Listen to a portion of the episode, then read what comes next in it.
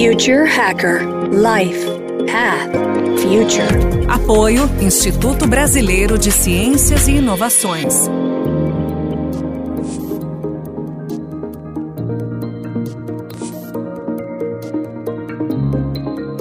Olá pessoal, tudo bem? Aqui é o André Chaves do Future Hacker.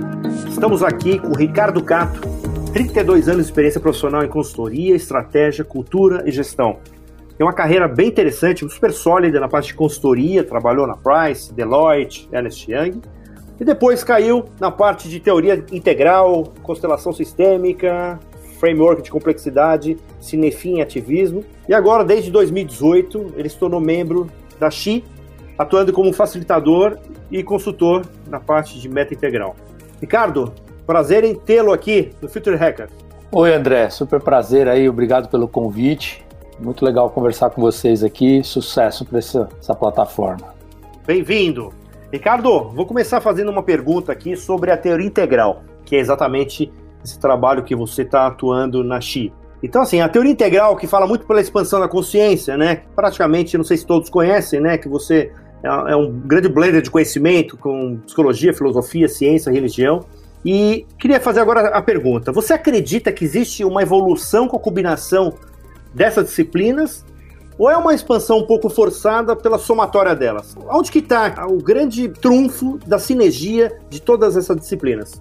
A teoria integral foi desenhada pelo Ken Wilber, um filósofo e também um pesquisador que olhou para tudo que a, humanidade já escreveu, já falou, já desenhou sobre o desenvolvimento humano, sobre o desenvolvimento. Né? Ele é um historiador também, avaliou todo o desenvolvimento do ser humano na face da Terra e todas as ciências. E o legal da, da proposta dele é que ele diz o seguinte: todo mundo está parcialmente certo sobre um determinado aspecto, e, e a integralidade das coisas é uma somatória das diversas visões. É, um exemplo muito simples que eu gosto de dar é o seguinte: é como se você estivesse fazendo uma escalada numa montanha e você está seguindo uma trilha daquela montanha. Enquanto você está naquela trilha, você acha que aquela é a trilha que te leva ao topo da montanha. Mas se você olhar bem lá de cima, você pode perceber que tem mais de uma trilha que leva àquela montanha. Enquanto você está trilhando a sua, talvez você não consiga enxergar as outras. Mas quando você chega lá em cima no topo, você consegue ver que várias trilhas levam ao topo da montanha. E é só quando você está nessa altitude é que você consegue entender o tamanho daquela montanha, o tamanho daquele pico. E, e, e consegue mudar o seu landscape, né, a sua, a sua visão de mundo, a partir daquela altitude. Né? Naquela altitude você consegue enxergar coisas que você não enxergava antes. Desenvolvimento de consciência nada mais é do que isso.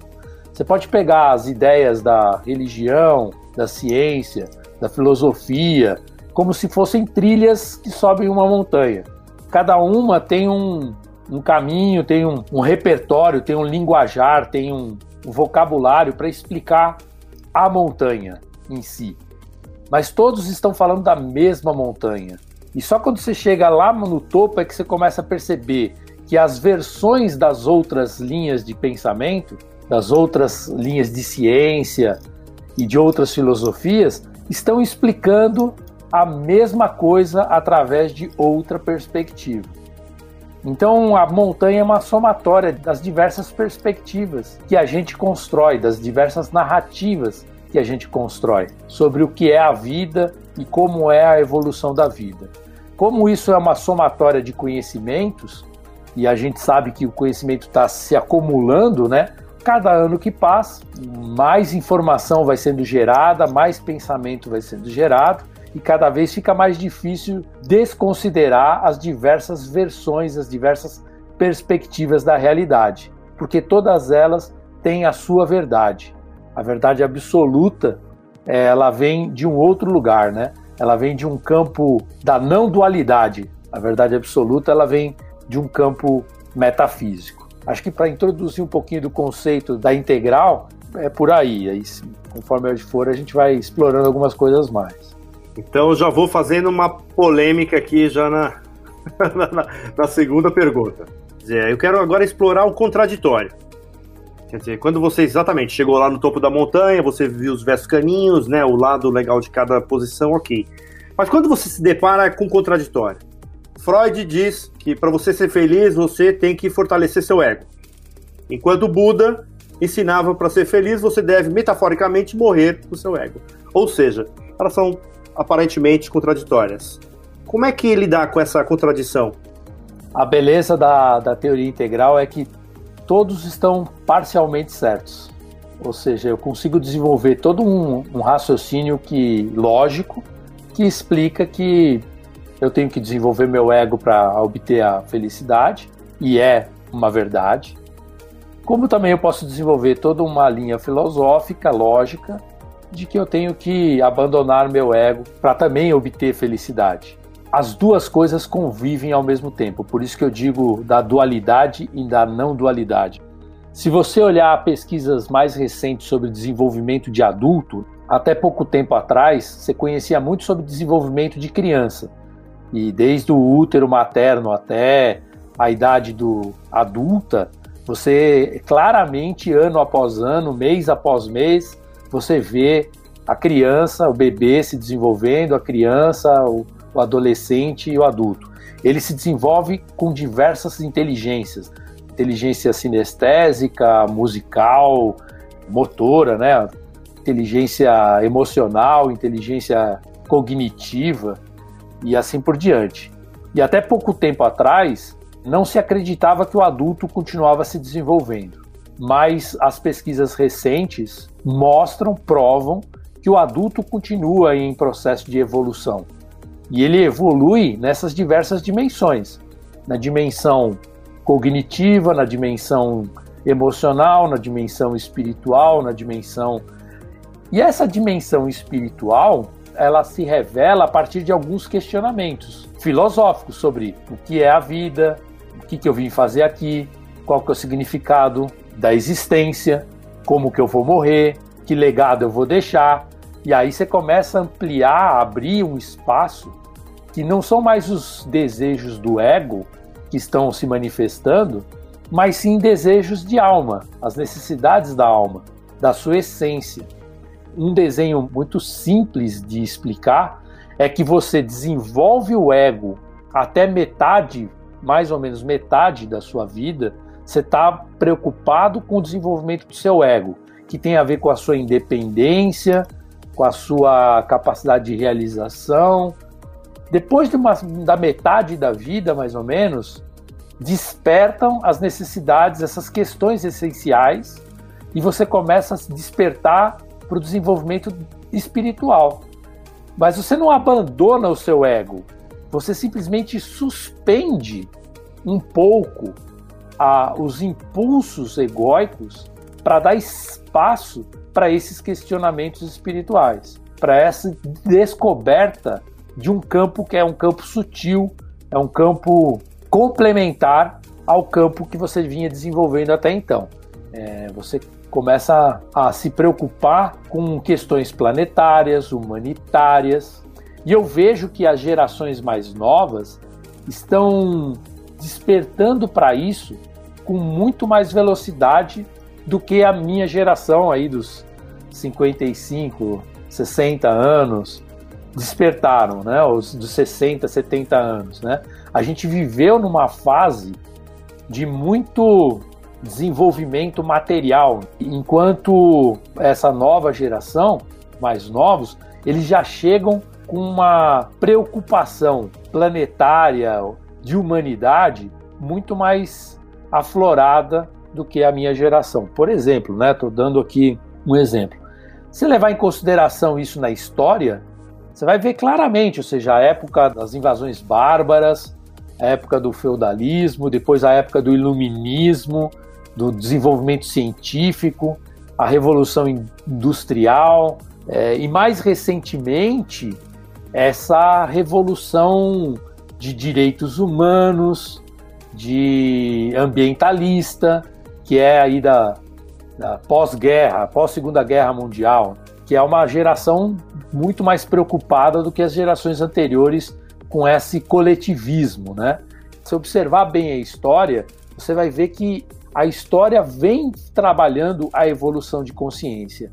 E hoje a gente vive numa era onde a gente tem pessoas que estão vivendo em mundos totalmente diferentes, ou seja, a gente ainda tem pessoas no mundo que a gente chama de pré-convencional, o convencional e o pós-convencional. Essa é uma terminologia que a gente utiliza na, na, na, na teoria integral, né? Ou seja, pessoas que estão ainda presos em misticismos, em dogmas, depois o pessoal mais voltado a desenvolvimento, a, a conquistas, etc e tal, e já um grupo de pessoas pós-convencionais trabalhando no desenvolvimento de consciência, na, nesse tecido coletivo da humanidade, da preservação do planeta. É claro ver essa mistura de modelos mentais dentro da sociedade hoje. E isso tem a ver com o desenvolvimento do ego e o desenvolvimento da espiritualidade ao mesmo tempo. Você acha que isso é um movimento secular? Porque, assim, em, durante mil anos, sempre a posse foi alguma coisa, um objeto né, de desejo do ser humano, etc. Quando você vê uma ruptura disso, e se você vê que as pessoas, né, a geração que não está mais tendo essa necessidade de ter a posse e começar a, a trocar isso pela usabilidade das coisas, você acha que assim pode ser uma coisa que eu poderia dizer secular, de transformação de, de consciência? É uma manifestação da transformação de consciência que está ocorrendo, né? O ser humano, por natureza, como todo ser vivo, luta por sobrevivência. E a gente não foi diferente. A gente foi buscar formas de a gente sobreviver. Quando a gente aprendeu a plantar, a gente transformou uma sociedade que até então era de caça e coleta numa sociedade agrária. E aí a gente não precisou sair tanto se aventurando como nômade buscando caça e frutas para comer. A gente, a gente aprendeu a plantar. E é muito recente essa transformação da sociedade agrícola para a sociedade industrial, pensando na história da humanidade. Quando a gente transformou para a sociedade industrial, a gente deu um outro salto quântico, vamos dizer assim, de, de, de produtividade e de novos meios de sobrevivência. A gente dominou tecnologias que permitiu, como ser humano, uma produtividade gigante. Do mesmo jeito que teve um salto da época da, da caça para a época agrária, né? E esse salto foi, foi fenomenal. E ele é muito recente na história. E agora, nesse momento, nesses, nas últimas 20 anos, os últimos dois, duas décadas, a gente está dando um outro salto, que é o salto informacional. A gente está saindo de uma era industrial para uma era da informação, do conhecimento, onde o nível de produtividade, de abundância de recursos muda de novo. E a sociedade está se reorganizando, se rearranjando a partir dessas novas ferramentas, dessa nova tecnologia que está à nossa disposição. E com certeza você percebe que com esse grau de abundância de recursos, é, você já não tem mais tanto medo de sobreviver como você tinha há 60, 80, 100 anos atrás. O próprio Harari fala isso nos livros dele, né? De que não tem mais as guerras, as batalhas por território que tinham antigamente. Óbvio que a gente tem um, um drama importante para ser equacionado, que é como é que vamos viver com 8, 9, 10 bilhões de pessoas num planeta que é finito. Ou seja, a racionalização do uso dos recursos uma nova forma de produção e consumo tem que emergir em escala global para dar conta de uma população que nunca chegou nem perto desse volume de gente que a gente tem hoje, né? em nenhuma, nenhuma parte da história. Então, isso, isso é um super desafio para a gente como sociedade. Mas a gente já tem hoje capacidade de produção de alimentos, por exemplo, superior à quantidade de pessoas que a gente tem. Nosso problema não é de produção, nosso problema é de distribuição, de ter qualidade de produção local para atender a população local. É um, uma coisa desproporcional você falar que no planeta Terra, em 2020, você tem gente passando fome, você tem uma parte da população passando fome com toda essa tecnologia que a gente tem à nossa disposição de produção. É um, um despertar de consciência é fundamental para que a gente rearranje a forma de vida no planeta. Vida para os humanos, né?